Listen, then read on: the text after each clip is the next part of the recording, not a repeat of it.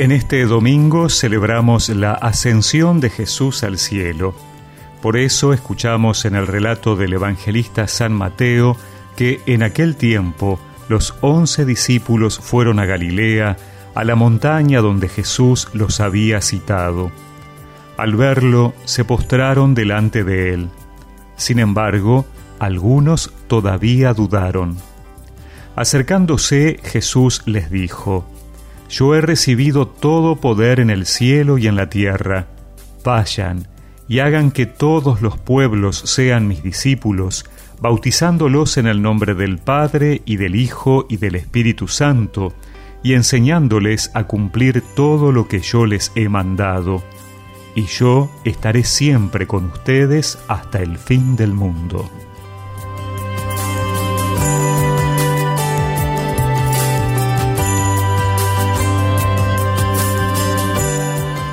El evangelista Mateo ubica la ascensión de Jesús al cielo en una montaña en Galilea, es decir, en la región donde Jesús se había criado, donde había llamado a sus apóstoles y había desarrollado gran parte de su vida.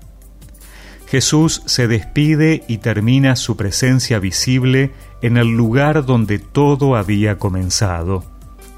No dice cuándo fue, aunque creemos por el libro de los Hechos de los Apóstoles que fue cuarenta días después de la resurrección.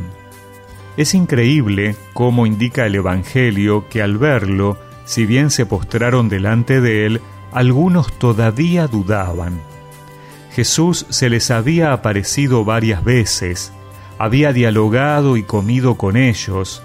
Mucha gente testimoniaba que en esos cuarenta días también lo habían visto y sin embargo todavía dudaban. Es que aún quieren comprender todo con sus capacidades intelectuales. Solo la venida del Espíritu Santo, diez días después, les abrirá las mentes y el corazón para poder entender todo desde la fe. Lo veían, lo tocaban, lo escuchaban, pero no terminaban de creer.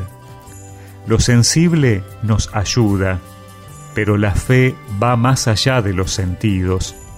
Implica la acción de Dios en nuestras mentes y nuestro corazón para poder creer completamente. Por eso, siempre tenemos que pedir el Espíritu para que aumente nuestra fe, para que no dudemos. Y Jesús les da una misión.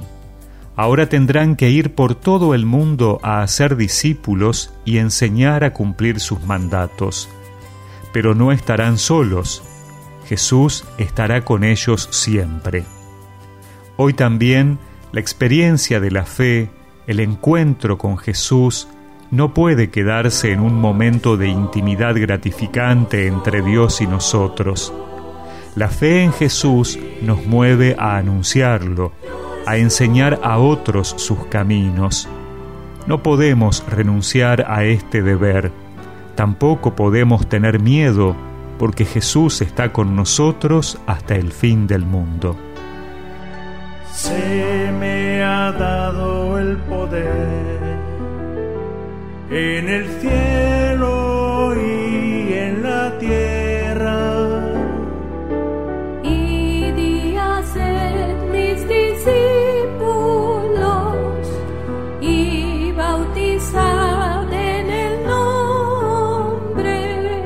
del Padre y del Hijo y del Espíritu Santo, enseñándoles mi palabra.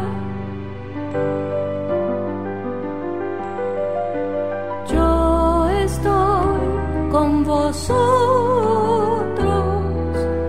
hasta el fin.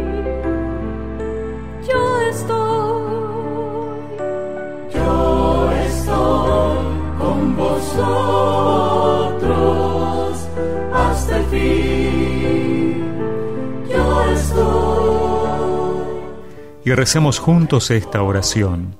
Señor, derrama en mí tu espíritu para creer siempre en tu presencia personal en mi vida y que ella me impulse a anunciarte a mis hermanos. Amén. y que la bendición de Dios Todopoderoso, del Padre, del Hijo y del Espíritu Santo los acompañe siempre.